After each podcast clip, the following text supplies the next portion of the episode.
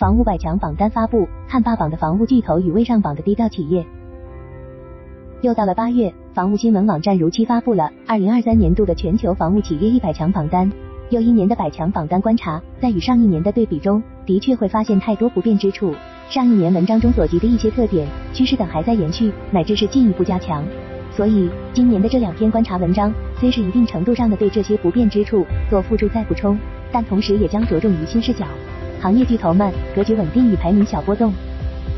自两千年这份榜单发布以来，洛克希德马丁连续二十四年稳居榜首，业绩上遥遥领先第二名。今年洛马的业绩是第二名 RTX 的近一点六倍，即便后者是由雷神和联合技术、昔日两大巨头合并催生的巨无霸，一如一直以来的笑谈，除非榜单前十的巨头间进行合并，亦或洛马这个史无前例的行业巨兽拆分了。但目前来看，行业前十的这些房屋巨头在格局上已经趋于稳定。而与这种稳定相伴的是，他们在榜单排名上的小浮动。典型的例子就是波音公司，从去年的第三位跌至第五位。这种滑落的背后是项目进度推迟、质量问题、成本上升与超支等自身原因。是从 KC 四六飞马加油机到 T 七 A 红鹰教练机，再到 VC 二五 B 空军一号总统专机等几个重点军机项目，持续累积的高达数十亿美元的亏损等，直至去年波音防务部门的调整重组。这种稳定与小波动的特征，也不单单适用于榜单前十、榜单前三分之一。榜单前十名企业的营收占百强营收总额的近百分之五十六，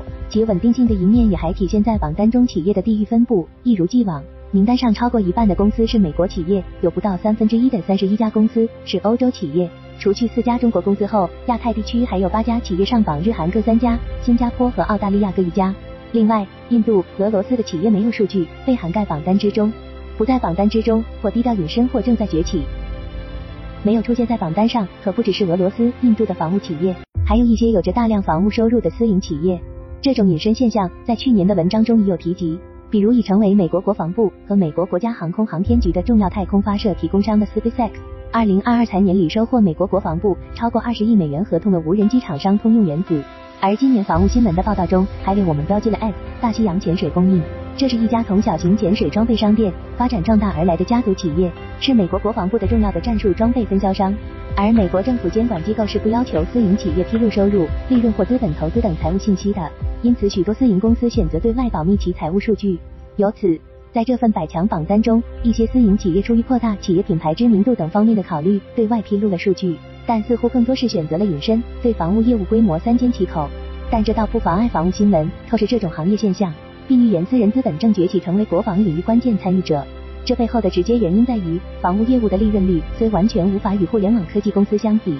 但这块市场的风险又是相对低一些，且客户是有着稳定现金流的政府客户，确定性更强。因此，房屋业务成了私人资本灵活广泛的投资组合中一部分，成为鸡蛋所放在的又一个篮子。同样不对外披露其房屋收入，在榜单中隐身的还有互联网科技公司。这一点在去年的文章就有说到，但今年房屋新闻预言了其崛起。服务和信息技术部门作为该行业主要组成部分的地位日益突出。比如去年底，亚马逊、谷歌、微软和甲骨文四家公司参与竞标的联合作战云能力 JWCC。JWCC 这项云服务潜在合同高达九十亿美元，涵盖非机密、秘密和绝密级别的业务。而其突出地位的一面在于，美国的国防机构、军事部门等在工作中是首选使用 JWCC。比如在处理国家最敏感的数据时，走向破产，走向辉煌。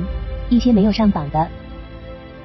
虽然俄罗斯防务企业没有出现在百强榜单中，但这并没有丝毫降低防务新闻对他们的高度关注，乃至是专门来评析一番为什么数十家俄罗斯企业破产或走向破产。文章中盘点了一些俄罗斯防务企业所面临的诸多状况，从通货膨胀、成本的上涨到人才流失，从固定价格合同中企业不得不承受的亏损，到俄罗斯国防部的付款延迟。企业只好选择贷款度日，以及俄乌战争爆发后，西方对俄全方位制裁之下，这些情况的进一步恶化，企业的交付延迟，为受制裁零部件寻找替代品所支付的高昂成本等，而这些状况相互叠加之下，正如滚雪球般将一些俄罗斯防务企业拖入债务困境、破产倒闭边缘。相比于俄罗斯防务企业的被唱衰，防务新闻这份榜单中的乌克兰国有的乌克兰国防工业。Ukraine 则是同比上一年排名上升二十四位，达到第六十五位，收入增长百分之七十，达到了十二点八五亿美元。同样，因俄乌战争而在近年业绩中有着立竿见影式表现的还有航空环境公司。该公司虽然未能上榜百强，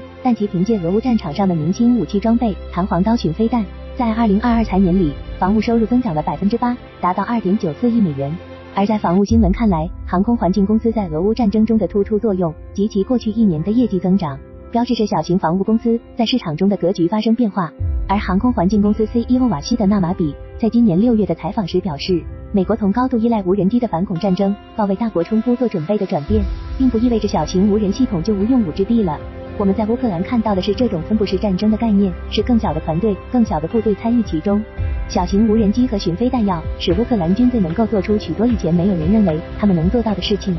这位航空环境公司 CEO 所言，也是表征了俄乌战争之于小型无人机技术和产品的直接推动力，以及正在给行业带来的显著变化。不止于此，从技术角度而言，防务行业正在酝酿着或者已处于风口之上的变化，还包括高超音速、中程僚机、无人水面舰艇、人工智能、更为廉价的巡飞弹等等。而这些新技术又恰好被视为一些中小型防务企业发展乃至异军突起的机遇。